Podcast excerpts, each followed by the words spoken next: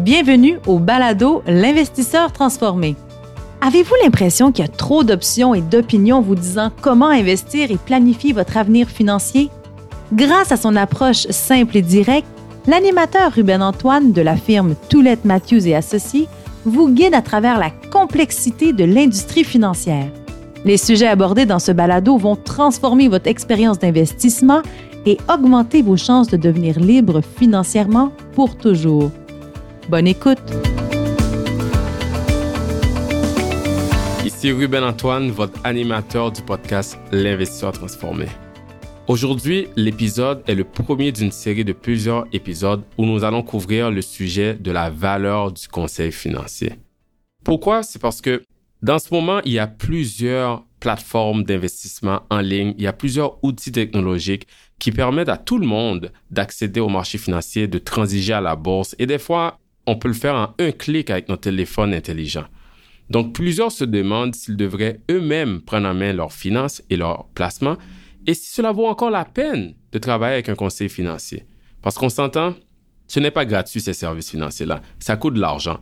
Donc, c'est normal que les gens se questionnent, c'est quoi la valeur que mon conseiller m'apporte? Les gens se demandent aussi, qu'est-ce qu'il fait vraiment mon conseiller pour s'assurer de mon bien-être financier? C'est quoi ses responsabilités, ses tâches? Et on entend souvent où les gens se demandent qu'est-ce qu'un bon conseiller? Parce que il y a plusieurs types de conseillers sur le marché en ce moment. Donc, comment faire la part des choses? Ce sont toutes des questions valables et nous allons les répondre en long et en large dans la série d'épisodes qu'on fait sur la valeur du conseil. Mais pour commencer, je le dire dès maintenant que moi, je suis d'avis que si les frais sont raisonnables par rapport aux services financiers reçus, Travailler avec un bon conseiller financier reste un choix judicieux pour être sur la bonne voie vers le succès financier à long terme. Ceci étant dit, je suis conscient que certains, en m'écoutant, doivent se dire que je prêche pour ma paroisse, étant donné que je suis un conseiller financier moi-même. La bonne nouvelle, c'est que plusieurs grandes organisations ont fait des recherches sur la valeur du conseil. Quand on pense par exemple à Morningstar, Cyrano, Vanguard, juste pour n'en citer que quelques-unes. Donc aujourd'hui, nous sommes très heureux d'en parler, d'être accompagné en fait euh, par Émile Bouchard, qui est directeur régional chez Vanguard Canada. Ensemble, nous allons aborder une étude réalisée par la grande firme internationale Vanguard, qui en fait a effectué une recherche approfondie sur la valeur du conseil. Ils l'ont quantifié, ils y ont mis un chiffre dessus afin que l'on puisse évaluer combien cela vaut en moyenne le conseil financier. Et est-ce que cette dite valeur, en fait, dépasse les frais moyens typiques de 1% qu'on paye quand on fait affaire avec un conseiller en gestion de patrimoine ou un gestionnaire de portefeuille? Donc, combien cela vaut le conseil financier? Restez à l'écoute pour le savoir. Bonjour Émile, content de t'avoir avec nous aujourd'hui sur le podcast. Bonjour Ruben, merci de l'invitation. Parfait Émile. Écoute, Émile, euh, nous, on se connaît quand même euh, depuis quelques années. J'aimerais que les auditeurs euh, puissent savoir un peu plus sur toi. Donc, peux-tu commencer par nous dire un peu sur qui tu es, qu'est-ce que tu fais chez Vanguard, juste nous donner un peu de détails sur ton parcours? Absolument. Je travaille avec nos clients qui sont les firmes d'investissement indépendantes, les bureaux familiaux et les conseillers financiers en valeur mobilière d'un peu partout dans l'Est du Canada. Vanguard, on est surtout reconnu dans l'industrie d'avoir un gros département de recherche. Donc, une facette de mon travail, c'est vraiment de partager nos études avec mes partenaires. Ça peut varier d'une multitude de sujets allant de l'économie à la construction de portefeuille ou encore la finance comportementale. Sinon, sur un plan plus personnel, je me décrirais comme un passionné des marchés financiers. Puis ça rend un peu ma femme folle parce qu'à toutes les fois que je commence un nouveau livre, c'est soit sur la bourse ou c'est soit sur l'investissement. Je sais pas si tu te reconnais là-dedans, Ruben. Mais... Moi, je me connais vraiment là-dedans aussi parce que ma blonde, elle est dans un autre domaine complètement. Puis euh, des fois, parler de chiffres, elle voit que c'est ma passion, mettons. Exact. Mais moi, j'ai découvert mon intérêt assez jeune, mais je pensais pas nécessairement travailler dans le domaine jusqu'à ce que j'arrive à l'université. Puis les cours de finance m'ont vraiment redonné un goût pour les études. De fil en aiguille, j'ai travaillé pour une banque une société d'investissement de Boston, ce qui m'a aussi ensuite ouvert les portes chez Vanguard. Ça fait pratiquement six ans déjà. Donc, ça passe vite. En effet, écoute, euh, tu parlais du fait que tu travailles euh, dans tout ce qui est recherche et tout euh, chez Vanguard et de faire un peu de, d'éducation ou de guider tes clients à travers ça. Moi, je suis un grand fan de non seulement tout ce qui est basé sur la recherche, comme tu le sais, et notre firme aussi, mais on est aussi un grand fan de Vanguard On a fait un épisode complet en mai de l'an dernier, en fait, avec un de tes collègues sur les grands principes de placement de Vanguard, qui sont en fait les meilleurs principes universels d'investissement. Donc, pour plus d'infos sur la firme Vanguard, j'invite les auditeurs à aller l'écouter. Cet épisode-là, c'est l'épisode 6 qu'on a sorti en, en mai 2022. Ceci étant dit, Émile, aujourd'hui, nous allons parler de la valeur ajoutée d'un conseiller financier. Donc, en fait, pourquoi ça vaut vraiment la peine pour un investisseur de travailler avec un conseiller et qu'est-ce que ça peut lui apporter? Parce qu'on sait que les clients, ils payent un frais, donc qu'est-ce qu'ils vont avoir en retour? Et comme tu le sais, Émile, je le disais plus tôt, on aime les études dans notre firme, on aime les recherches, les données probantes. Donc, euh, on sait que Vanguard a fait des études sur ce sujet pour essayer en fait de quantifier, de mettre un chiffre sur la valeur ajoutée du conseil. Peux-tu nous en dire un peu plus sur justement l'étendue de cette recherche que Vanguard a faite sur le sujet? Oui, absolument. Ben, chez nous, ça a commencé en 1997. Ça a commencé quand on a ouvert notre business de conseil, qu'on a commencé à faire des plans financiers aux investisseurs particuliers aux États-Unis. Comme tu sais, on a une culture d'entreprise fondée sur des preuves. En anglais, on dit evidence-based investing. Puis on voulait bien comprendre le rôle d'un conseiller, puis comprendre et connaître leur valeur ajoutée. On a engagé à l'époque des conseillers financiers d'expérience qui avaient des très belles carrières, puis qui géraient plusieurs milliards d'actifs sous gestion. Puis on voulait qu'ils nous partagent les recettes de leur succès. Les anciens conseillers qu'on a engagés sont vraiment la fondation de notre équipe de recherche. Les premières études sur la valeur du conseil qu'on a publiées, c'est en 2001 depuis le début, là, depuis 20-25 ans, on a analysé des millions de comptes, puis on a produit une trentaine de recherches sur euh, la valeur du conseil. Quand même, OK. Donc, c'est quand même une étude, une recherche qui est assez robuste, basée sur plusieurs données. Absolument. Puis j'ajouterais que depuis le début, euh, il y a eu une grande évolution dans notre industrie. Il y a eu des nouvelles percées technologiques. Mais je dirais que l'essence et le cœur de notre thèse initiale, la valeur du conseil, sont encore très intacts aujourd'hui. Sans dévoiler de punch, je peux dire que c'est vraiment centré sur l'humain et les relations qu'on développe. en bout de ligne, l'humain, on est vraiment une bête sociale et émotionnelle. Puis le conseiller financier vient euh, ajouter beaucoup de valeur dans cette relation-là. OK, c'est intéressant parce que, tu sais, si on remonte un peu dans le temps, euh, Émile, traditionnellement, les gens, ils travaillent avec des conseillers financiers afin que ceux-ci puissent sélectionner, par exemple, des titres de placement, des actions, des fonds d'investissement qui allaient ensuite, selon eux, apporter une performance, un meilleur rendement aux clients. On voit aussi des gens travailler ou engager des conseillers financiers afin que celui-ci puisse essayer d'anticiper le marché, gérer le portefeuille activement en entrant ou en essayant de sortir du marché au bon moment, au moment approprié. Moi, j'aimerais que tu nous dises selon toi et selon les recherches de Vanguard, est-ce que la valeur d'un conseiller vient justement de ça, d'essayer de générer des rendements à travers la sélection de titres ou l'anticipation du marché? Ou est-ce que ça vient de quelque chose d'autre? Qu'est-ce que les recherches disent par rapport à cette façon de gérer les portefeuilles des clients, mais d'avoir ce genre de relation-là aussi avec les clients? Oui, il y a plusieurs études euh, sur le sujet, Ruben. Puis une des premières recherches, puis une des plus connues, c'est celle de Brinson Hood Bauer qui a été publiée en 1986. Ils ont trouvé à l'époque que le rendement à long terme était expliqué à 92% par la répartition d'actifs, puis la sélection de titres et le market timing contribuent à seulement 8% de l'explication long terme.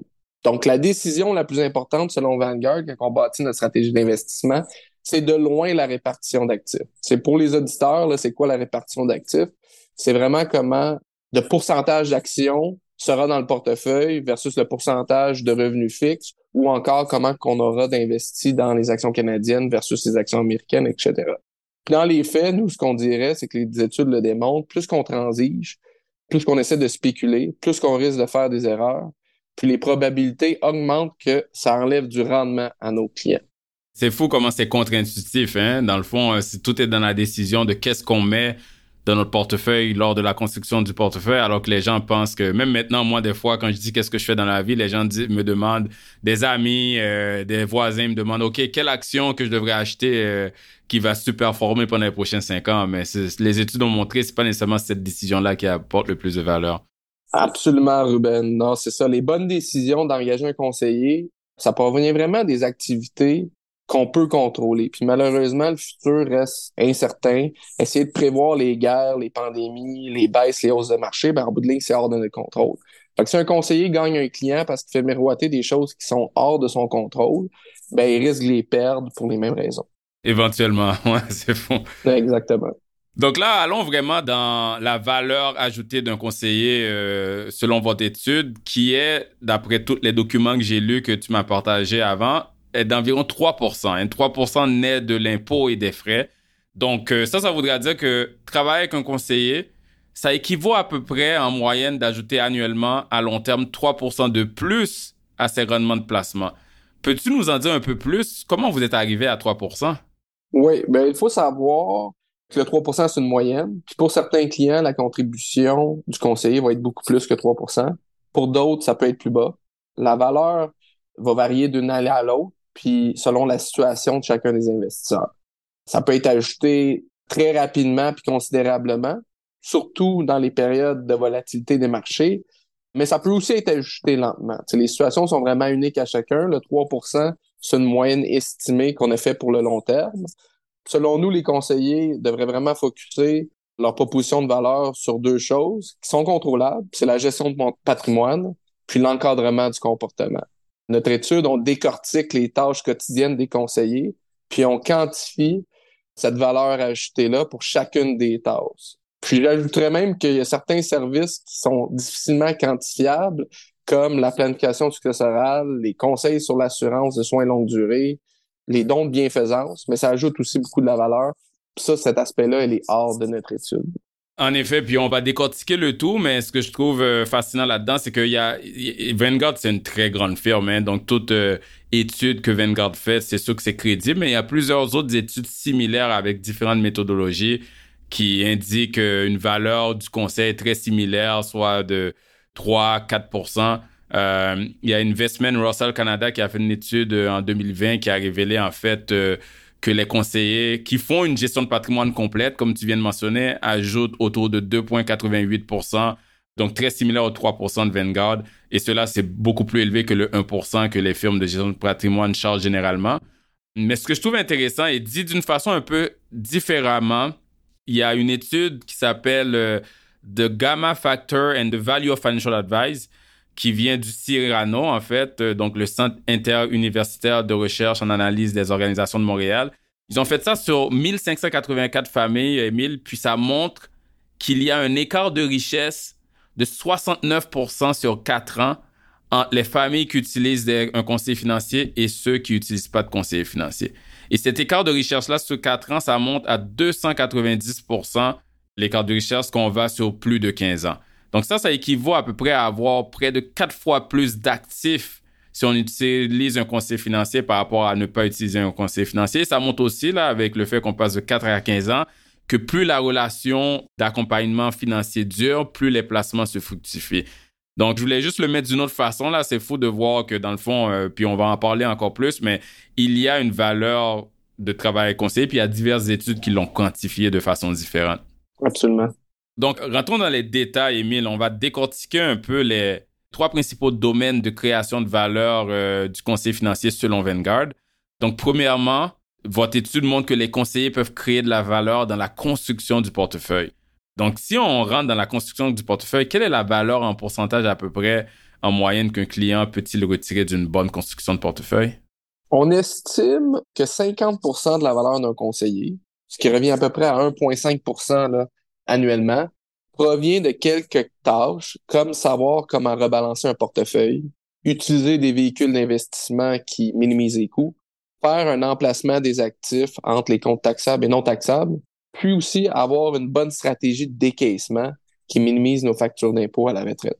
C'est des tâches un peu plus techniques, puis l'approche doit être vraiment unique à chacun des investisseurs parce que chaque personne a des situations financières un petit peu différentes. Mais les bons conseillers vont aider les gens à établir une bonne stratégie de portefeuille, ça représente la moitié de la valeur qu'on estime d'un conseiller financier. OK, donc à peu près 1,5% vient de, du 3% vient de, de cette tâche-là. Tu as mentionné les coûts, puis moi, euh, étant comptable de formation, dès qu'on me parle de coûts, ça m'intéresse. Tout ce qui est à bas coût, euh, je trouve que c'est important. Donc, euh, qu'on regarde justement tout le paysage de véhicules de placement qui est disponible pour les investisseurs, il y en a qui coûtent un peu plus cher, il y en a qui sont plus efficaces à faible coût. Pourquoi il est important d'avoir des placements à bas coût? C'est important, Ruben, parce que les recherches sont claires que les placements à faible coût sur le long terme performent généralement mieux que les placements à coûts élevés. C'est intuitif, oui et non, parce que l'humain, on est conditionné. Quand on paye un peu plus cher, que ce soit pour nos vêtements, ben, si on paye un peu plus cher, ils vont être de meilleure qualité. Quand on paye plus cher pour notre voiture, ça reste d'être une voiture de meilleure qualité ou une voiture de luxe. Donc, cette relation prix et qualité, elle est vraie dans tous les achats qu'on fait. Par contre, plusieurs études le démontrent. En investissement, c'est pas vrai. C'est aussi notre conclusion chez Vanguard. Donc, on essaie vraiment de garder nos frais le plus bas possible pour nos clients, tant pour nos mandats indiciels, nos mandats gérés passivement, que pour nos mandats gérés activement. Puis quand on regarde le résultat des firmes, les gestionnaires qui chargent moins cher ont un gros avantage parce qu'en bout de ligne, la finance et l'investissement, c'est un domaine ultra compétitif. C'est comme si on jouait au, basketball et qu'on décide de faire un concours de dunk. Le panier, normalement, dans un concours de dunk, va être à 10 pieds. Puis, il y a certaines firmes comme Vanguard qui aiment ça descendre le panier à 5 pieds. Je ne dis pas que c'est impossible de faire un super beau dunk à 10 pieds, mais c'est certainement plus difficile de faire euh, de quoi de spectaculaire quand le panier est beaucoup plus haut. Pour nous, on essaye de mettre la barre plus basse, on essaye de mettre les frais plus bas, puis ça nous rend la vie beaucoup plus facile, puis ça nous permet d'avoir des bons résultats pour les investisseurs. Faut pas oublier que le marché boursier, c'est imprévisible, c'est incontrôlable. Cependant, les conseillers ont un contrôle sur le coût des véhicules du placement. Quand on regarde le Canada, je dirais qu'on est en retard par rapport aux États-Unis sur le message des frais, mais avec le résultat de nos stratégies, les performances qu'on a eues, la croissance qu'on a eue depuis dix ans, ça passe pas inaperçu au Canada, puis ça commence à faire de plus en plus jaser. Les bons conseillers vont vraiment aider les investisseurs à minimiser les frais et les taxes. selon notre étude, ça ajoute en moyenne environ 30 points de base par année. Donc, environ 10 là, du 3% de valeur ajoutée du conseiller va être fait par une structure du portefeuille qui minimise les frais et les taxes. Ben, je peux le voir parce que un investisseur qui veut investir euh, de lui-même, c'est bien correct, mais quand tu t'assois pour bâtir ton portefeuille toi-même, c'est comme aller au restaurant puis on donne un menu de 500 pages. Hein. Il y a tellement de véhicules de placement disponibles sur le marché. Et tu le sais, les Canadiens paient encore très cher en frais de gestion. Là, on est un des plus élevés dans le monde. Euh, je pense qu'on accote l'Italie et Taïwan, mais les frais de gestion sont encore très élevés. Puis juste le faire soi-même ou être accompagné de faire un bon survol du marché pour choisir les bons véhicules de placement à bas frais, après, on épargne l'argent chaque année, hein, en payant moins de frais, moins d'impôts, parce que l'impôt aussi, c'est un coût. Donc, choisir des placements à une haute efficacité fiscale, un bateau de rotation euh, très important. Donc, c'est une façon facile, je suis complètement d'accord avec toi, de juste apporter de la valeur aux, investisseurs définitivement. Oui, il y a d'autres métriques à considérer, tu l'as mentionné. Là, donc, euh, on dirait que le frais de gestion est important, mais également le taux de rotation du portefeuille. Donc, le plus qu'on transige dans le portefeuille, le plus que ça l'amène des coûts de transaction, puis le plus que ça diminue notre rendement à long terme. Donc, nous, on aime les portefeuilles avec un faible taux de rotation, que ça soit un portefeuille initial ou un portefeuille géré activement. C'est un des critères qu'on garde beaucoup là, chez Vanguard. Définitivement. Puis, on, a mentionné euh, la fiscalité, parce que quand on parle de coûts, L'impôt, c'est un autre coût. Donc, ce qui reste dans nos poches en tant qu'investisseur, c'est le rendement après frais de gestion et après impôt. Donc, euh, dans la construction de portefeuille, il y a aussi tout l'aspect de la localisation des actifs, la localisation fiscale des actifs, parce que chaque type de placement, euh, Émile, est imposé différemment selon le type de revenu. Un revenu d'intérêt est imposé plus qu'un dividende. Un dividende étranger est imposé plus qu'un dividende d'une compagnie canadienne et le gain en capital, qui est notre type de revenu, est le moins imposé. Donc, dépendant de où on place nos actifs, est-ce qu'on met les obligations qui font des revenus d'intérêt dans le REER ou dans un compte taxable? Est-ce qu'on met les actions étrangères dans un CELI ou un compte taxable? Ça peut avoir un impact. Et est-ce que les conseillers, Émile, qui passent du temps à faire cette analyse-là lors de la structuration du portefeuille de leurs clients pour mettre euh, les actifs dans le bon emplacement, dans le bon compte approprié pour une meilleure optimisation fiscale, est-ce que cela, ça apporte de la valeur? Absolument. Selon nos études, la localisation des actifs entre les comptes imposables et les comptes fiscalement avantageux peut créer une valeur à chaque année. On estime cette plus-value-là à 60 points de base, donc à 0.60. Puis comme tu as mentionné, ça s'accumule au fil du temps. D'un point de vue fiscal, une construction de portefeuille optimale va vraiment réduire la facture d'impôt, puis ça va moins effriter votre patrimoine au fil du temps. C'est dans le fond, juste une bonne localisation des actifs peut payer une bonne portion du frais d'un conseiller financier. Ah ouais, OK. C'est fou. Ce que je trouve intéressant avec notre conversation jusqu'à maintenant, Émile, c'est que, c'est comme tu le sais, là, le service qu'on offre dans mon domaine, le conseil financier euh, dans son ensemble, c'est un service intangible. Hein? C'est pas comme aller acheter, euh, mettons, euh, une auto ou aller acheter tout ce qui est tangible. Donc, des fois, il y a beaucoup des tâches ou des actions qu'on fait que le client ne voit pas nécessairement. Comme on parle de localisation d'actifs, de structuration de portefeuille, nous, on compte nos clients, on parle du marché, on, des fois, il y a des services euh, que le client peut voir, comme, mettons, s'asseoir pour faire une planification de retraite. Mais il y a beaucoup d'autres actions qui se font en arrière-plan qu'on voit pas, mais qui ajoutent de la valeur. Donc, c'est ce que je trouve intéressant, c'est que on explore, on monte un peu tout ce qui se passe euh, en arrière. C'est quand on s'assoit, moi, des fois, je m'assois, je fais une analyse de localisation d'actifs, ben, je le fais pas avec le client. Le client, après, il voit ses relevés de placement, il voit que, mettons, euh, les obligations sont placées dans tel compte, les fiducies de placement immobilier qui sont pas très efficaces euh, au niveau fiscal, mais qui sont un bon actif, ils sont placés dans le CELI, mais ils comprennent pas trop tout le temps pourquoi, même si on l'explique.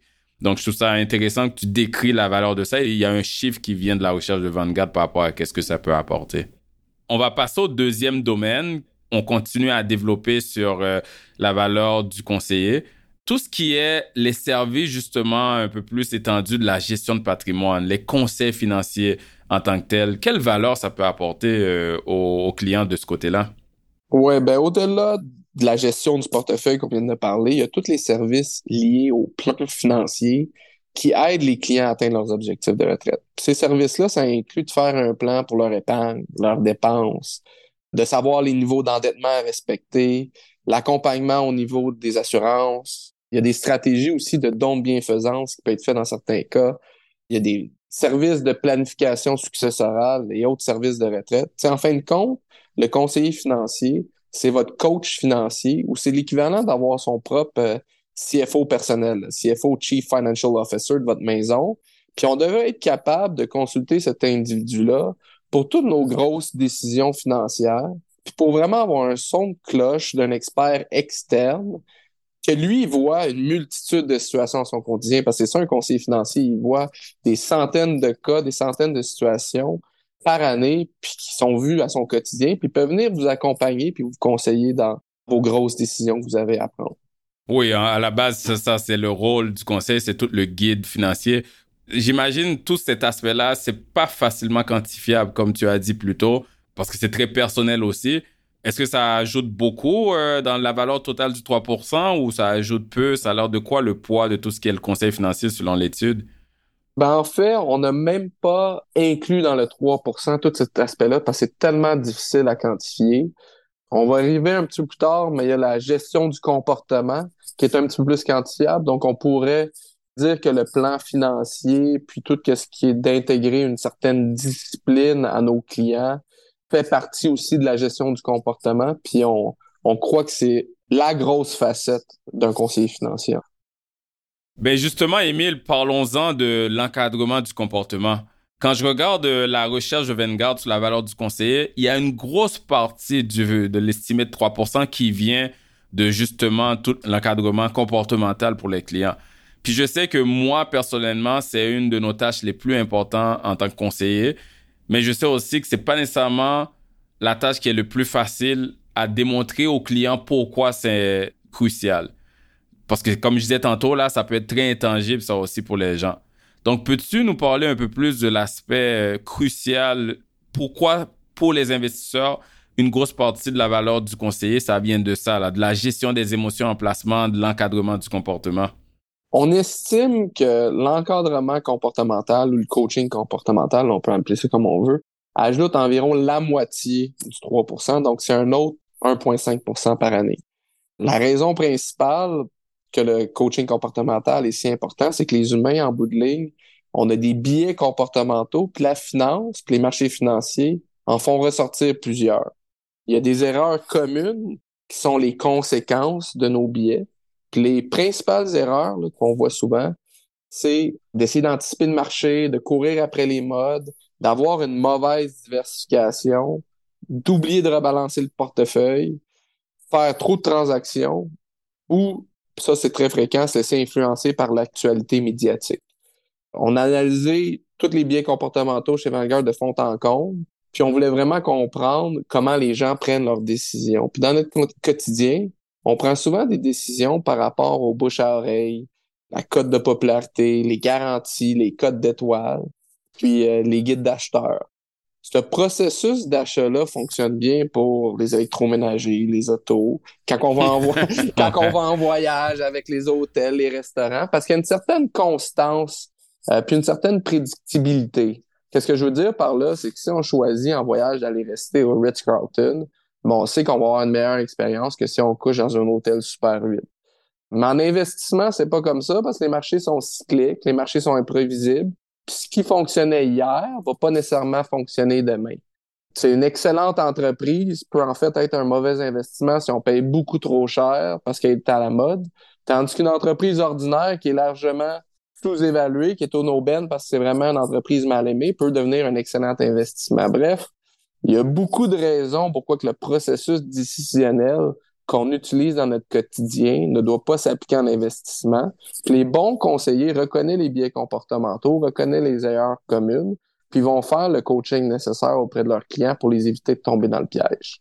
C'est fou comment euh, le domaine de l'investissement est souvent, souvent contre-intuitif. Euh, tu parlais des coûts tantôt. Euh, si on vise des biens qui coûtent plus cher, en général, c'est un gage de qualité, mais en finance, c'est le contraire. Payer trop cher égale moins de rendement en moyenne à long terme. Là, c'est la même chose aussi euh, dans le processus décisionnel. Euh, si on se fie à des cotes, des recommandations sur euh, Google Review, par exemple, pour choisir un hôtel ou quoi que ce soit, ça peut aider à faire le bon choix, mais en investissement, pas toujours la même chose. En gros, là, les gens doivent comprendre que s'ils ne travaillent pas avec un conseiller, ils prennent leurs conseils quelque part, hein, soit de leur entourage, soit de blogs qu'ils lisent ou d'articles, de nouvelles, de médias ou des médias sociaux même. Puis on est tous humains, l'humain est émotif. Si on est livré à, nous-mêmes, on peut être proie de nos émotions et prendre des mauvaises décisions. Donc, comme tu l'as dit si bien, c'est une valeur du conseiller, qu'on le veuille l'accepter ou non, d'être un acteur central avec un point de vue neutre pour, se protéger contre nous-mêmes hein, en tant qu'investisseur. Donc, définitivement. On parle d'émotions, euh, Émile, puis de biens comportementaux.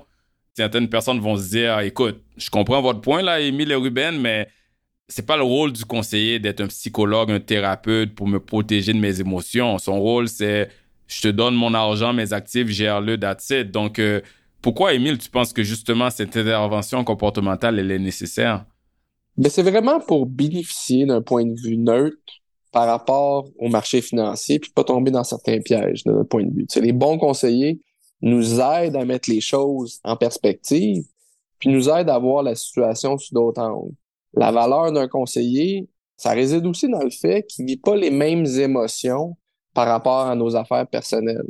Ça permet à l'investisseur de pousser sa réflexion un peu plus loin, puis de prendre des meilleures décisions, surtout quand on est sous le coup de l'émotion. Si le conseiller empêche une erreur grave dans des marchés difficiles comme on vient de vivre en 2020 ou 2022, ça peut justifier leurs frais pendant longtemps. si on pense même aux, meilleurs athlètes de tous les temps, je pense à Tom Brady, Jack Nicklaus, Mohamed Ali, ils avaient tous des coachs. C'est pourtant c'était des super performeurs dans leur sport respectif, mais d'avoir un coach dans leur coin, ça leur permet vraiment d'être bien encadrés et de maximiser leurs chances de succès. si on prend cette analogie-là et qu'on compare à l'investissement, les gens qui sont pas dans le domaine, ben, vont avoir en fait, une très grande majorité vont avoir un gros bénéfice d'engager un conseiller pour être dans leur coin. un coach financier va vraiment aider les gens à établir un plan, respecter le plan, rester investi. Ça peut faire une grosse différence pour la retraite des gens. C'est tellement facile de remettre à plus tard son plan de retraite, dépenser un petit peu plus que prévu. Mais les bons conseillers là, vont, vont garder la discipline. Ça peut sembler simple, mais c'est pas facile à faire. Puis euh, les gens, là, normalement, apprécient avoir ce coach-là dans la relation. J'imagine justement que la valeur la plus significative, qu'on reste dans l'encadrement comportemental, va venir dans les périodes difficiles du marché, comme par exemple qu'on voit l'année passée quand le marché a baissé ou durant la pandémie quand le marché avait vécu une grande chute en février-mars. J'imagine c'est ça là, c'est les moments où justement quelqu'un peut être tenté d'abandonner son plan sous le coup de l'émotion puis c'est là que le conseiller, là, sa valeur est là. Qu'est-ce que tu pourrais nous dire par rapport à ça? Ben exactement. Quand on y pense, Ruben, les baisses de marché arrivent principalement quand il y a beaucoup d'incertitudes puis quand il y a beaucoup de mauvaises nouvelles. Puis la majorité du temps, les gens vont vivre des mauvaises émotions. Ça fait ressortir beaucoup de biais comportementaux, puis ça nous fait prendre des décisions qui sont loin d'être optimales. Les grands mouvements de panique dans l'histoire ont créé des excellentes opportunités d'achat, mais quand on est dans ces moments-là, c'est souvent la fin du monde je me rappelle, là, durant la pandémie, en mars 2020, les gens se ruaient dans les épiceries pour acheter du papier de toilette. Ouais. Euh, aujourd'hui, je sais pas, tu te rappelles cet épisode-là? Aujourd'hui, on en rit.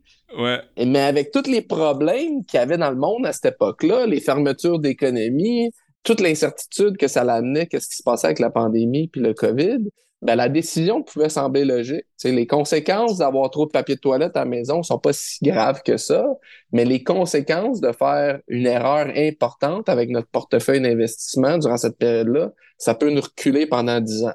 Les bons conseillers vont garder la tête froide, vont vous aider à mettre les choses en perspective.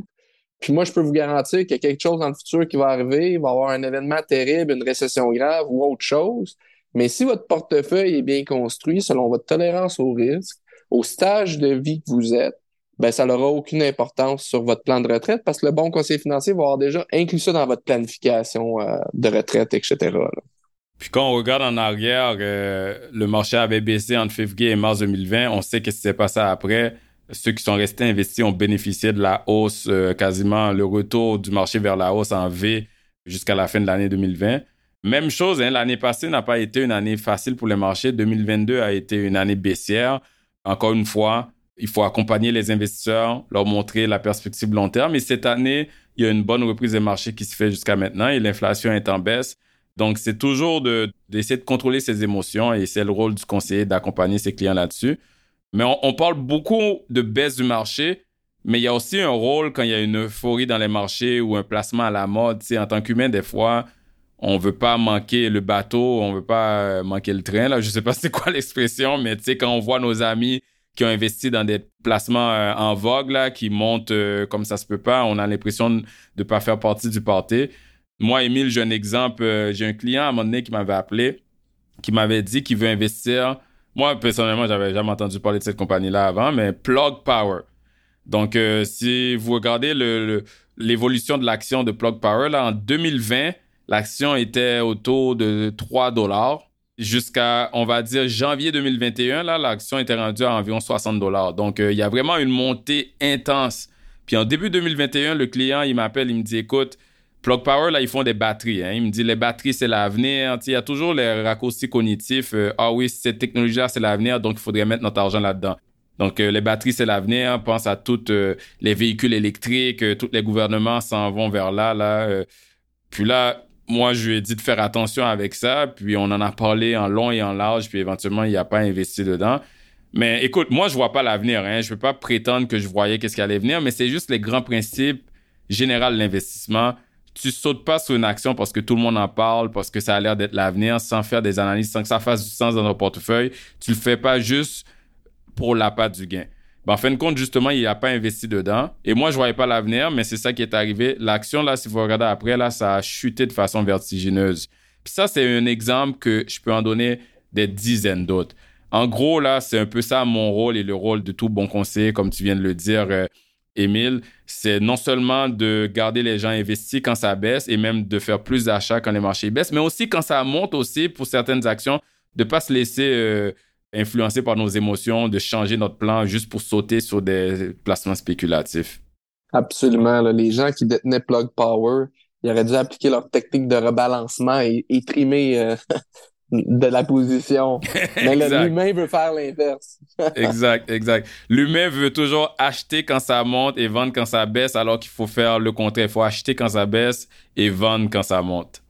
Mais là, euh, Émile, je t'amène sur un, autre sujet complètement. Euh, tu sais, comme tu le sais, de nos jours, on parlait de Plug Power, qui est tout ce qui est la nouvelle technologie et tout. Mais justement, quand on va dans l'investissement, la technologie puis les outils là par rapport à ça ont vraiment évolué. Hein. Il y a eu l'avènement, euh, juste quand on parle de l'évolution de la finance, des véhicules de placement efficaces comme les fonds négociés en bourse, qui ont démocratisé l'accès à l'investissement et ce qui est une bonne chose? Tout le monde peut investir maintenant avec un peu d'argent. Mais il y a aussi beaucoup de plateformes de courtage en ligne où on peut transiger à, la bourse à bas prix. Il y a des robots conseillers qui gèrent des portefeuilles automatiquement. Et là, on parle beaucoup, beaucoup de plus en plus de l'intelligence artificielle qui va amener, comme toute autre industrie, qui va amener l'industrie financière à un tout autre niveau. Donc, c'est sûr qu'on se questionne euh, en général avec la rapidité à laquelle euh, la technologie progresse. Est-ce que le conseiller financier humain va être encore pertinent à l'avenir? Tu qu'est-ce que tu penses, Émile, euh, que le conseiller financier humain aura comme valeur par rapport à un robot conseiller qui utilise l'intelligence artificielle, par exemple? Je crois qu'on est très bien placé pour répondre à ta question, Ruben, puisqu'environ une dizaine d'années, on a ouvert un robot conseiller aux États-Unis qui s'appelle Vanguard Digital Advisor. Aujourd'hui, on est rendu le plus grand robot conseiller de la planète avec 130 milliards d'actifs sous gestion, ce qui nous permet vraiment de voir une multitude de situations réelles avec des clients robots conseillers, mais aussi avec des clients qui utilisent un conseiller humain parce qu'on a aussi beaucoup de conseillers humains chez Vanguard aux États-Unis, évidemment malgré qu'on croit que l'offre robot conseiller a ses mérites, puis ça va continuer de s'améliorer avec la poussée des technologies puis l'intelligence artificielle, comme tu as mentionné, les conclusions de nos recherches est vraiment que l'humain reste un humain, établir des liens de confiance, entretenir une bonne relation, ça développe une certaine loyauté qui n'existe pas sur les plateformes technologiques.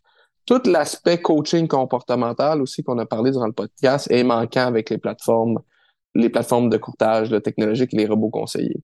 Et puis, qu'est-ce qui était intéressant, c'est qu'on a fait un sondage avec nos clients, puis la perception de la valeur ajoutée de nos clients qui utilisent un conseiller humain, c'était de 5% de valeur ajoutée par année, tandis que la perception de la valeur ajoutée de nos clients qui utilisent un robot conseiller, notre robot conseiller, c'était 3% par année. Ça signifie ah, que les gens, ouais, ça signifie que les gens qui font affaire avec un humain voient plus de valeur à la relation que les gens qui font affaire avec notre robot conseiller. Puis l'autre point intéressant, c'est que 90% de nos clients qui font affaire avec un conseiller humain considèrent pas transférer vers une plateforme technologique. Tandis que 88% de nos clients qui font affaire avec le Vanguard Digital Advisor considèrent faire le changement éventuellement vers un conseiller humain dans le futur pour justement entretenir cette relation de confiance-là qu'ils n'ont pas en ce moment. En ce moment, les services qu'ils ont, c'est vraiment des services plus techniques de construction de portefeuille et de rebalancement. Mais les gens sont quand même à la recherche de cette relation-là avec un conseiller qui peut les, euh, les orienter, les conseiller sur une multitude de sujets. C'est fait qu'en bout de ligne, le futur de notre industrie, on croit que les conseillers humains vont de plus en plus bénéficier des nouvelles technologies. Ça va leur permettre d'automatiser certaines tâches, des tâches que nous, on décrirait à faible valeur ajoutée, pour se libérer du temps pour vraiment aller se concentrer sur l'humain, puis euh, aller faire le coaching comportemental, puis l'encadrement comportemental nécessaire à leur clientèle. Ben, je peux le voir, et même dans notre pratique actuelle, euh, on utilise beaucoup d'outils technologiques, comme tu viens de dire, dans la gestion du portefeuille, mais quand il y a, par exemple, un entrepreneur qui pense vendre son entreprise, qui veut se faire accompagner, qui veut quelqu'un qui coordonne euh, tout le côté fiscal, le côté financier, et même le côté on fait des rencontres, par exemple, Émile, des fois avec les membres de la famille. Euh, on amène euh, un expert externe qui est spécialisé dans le coaching familial aussi pour parler avec les enfants, ce qui vont hériter le patrimoine ou s'ils veulent être dans la business. Ça, on s'entend là, juste cet exemple-là, euh, un robot va avoir la difficulté à faire ça. Donc, je peux comprendre qu'est-ce que tu veux dire. Il y a certaines tâches que c'est l'humain, c'est l'humain qui ajoute cette valeur-là. Le robot va difficilement, je sais pas, en 2000, 500 là, mais de nos jours, ça va être difficile pour un robot de remplacer euh, ces tâches euh, qui sont vraiment euh, des tâches de base fondamentales humaines. Ouais, avant que les robots démontrent de l'empathie puis démontrent certaines émotions, c'est pas demain là. Exact, exact. Écoute, Émile, j'ai vraiment aimé parler de ce sujet-là parce que nous, quand on rencontre des clients, c'est bien beau que nous, on voit la valeur qu'on apporte aux clients et beaucoup de clients le voient aussi, mais des fois, certains nouveaux clients, des fois, ils se posent la question. Donc, le fait que Vanguard a pu quantifier avec un chiffre qu'est-ce que ça apporte moyennement, généralement, un conseiller, je trouve ça vraiment fascinant. Euh, à peu près 1,5 vient de tout ce qui est la construction de portefeuille, les services de conseil financier et la gestion de patrimoine. Et un autre 1,5 à peu près vient du côté de l'encadrement, le coaching comportemental. Merci d'avoir euh, fait le tour pour nous. Mais avant qu'on se quitte, On a quand même touché à plusieurs points. J'aimerais quand même que tu nous dises, est-ce que tu as un message ou un sommaire final ou quelques leçons à tirer de tout ce qu'on vient de partager? Absolument. Ce qu'on recommande, Ruben, comme tu sais, Vanguard, on, propose plusieurs types de placements, que ce soit indiciel ou géré activement à faible coût, mais il y a vraiment une idée centrale qui règne au sein de nos conseils. C'est euh, les investisseurs devraient se concentrer sur ce qu'ils peuvent contrôler. en bout de ligne, les conseillers vont vous aider à faire une bonne gestion de patrimoine qui inclut là, établir des objectifs clairs, avoir des objectifs d'épargne, avoir un plan financier adapté à votre situation. Puis l'autre chose que vous pouvez contrôler avec l'aide d'un conseiller, c'est vraiment l'encadrement du comportement. Ça vous permet de garder la tête froide durant les volatilités boursières du marché. Ça permet de s'imposer une discipline sur le long terme. Le rôle d'un conseiller, c'est d'agir en tant qu'un gérant euh, de patrimoine, un planificateur financier, un accompagnateur comportemental. Donc, je pense que c'est là la vraie valeur. Puis, s'il y a quelque chose à retenir, je pense que c'est pas mal ça. Absolument, Ruben. Merci beaucoup de l'invitation. Merci beaucoup à toi, Émile, et puis euh, à tous les auditrices et auditeurs. Je vous remercie pour votre écoute. N'hésitez pas à partager le podcast. N'hésitez pas à laisser un commentaire dans votre application de podcast. Le plus de personnes qui peuvent en bénéficier, le mieux. Merci et à la prochaine. Vous venez d'écouter L'investisseur transformé, animé par Ruben Antoine. Veuillez visiter le site web tma-invest.com pour vous abonner au balado Demandez une copie gratuite du livre L'investisseur transformé et pour en savoir plus sur la façon dont notre firme aide les investisseurs à atteindre leurs objectifs financiers. Merci. Les investissements et stratégies financières doivent être évalués en fonction de vos objectifs personnels. Les auditeurs doivent alors effectuer leurs propres recherches et consulter un conseiller dans le domaine avant de prendre des décisions sur leur placement et finances personnelles avec les informations fournies dans ce balado.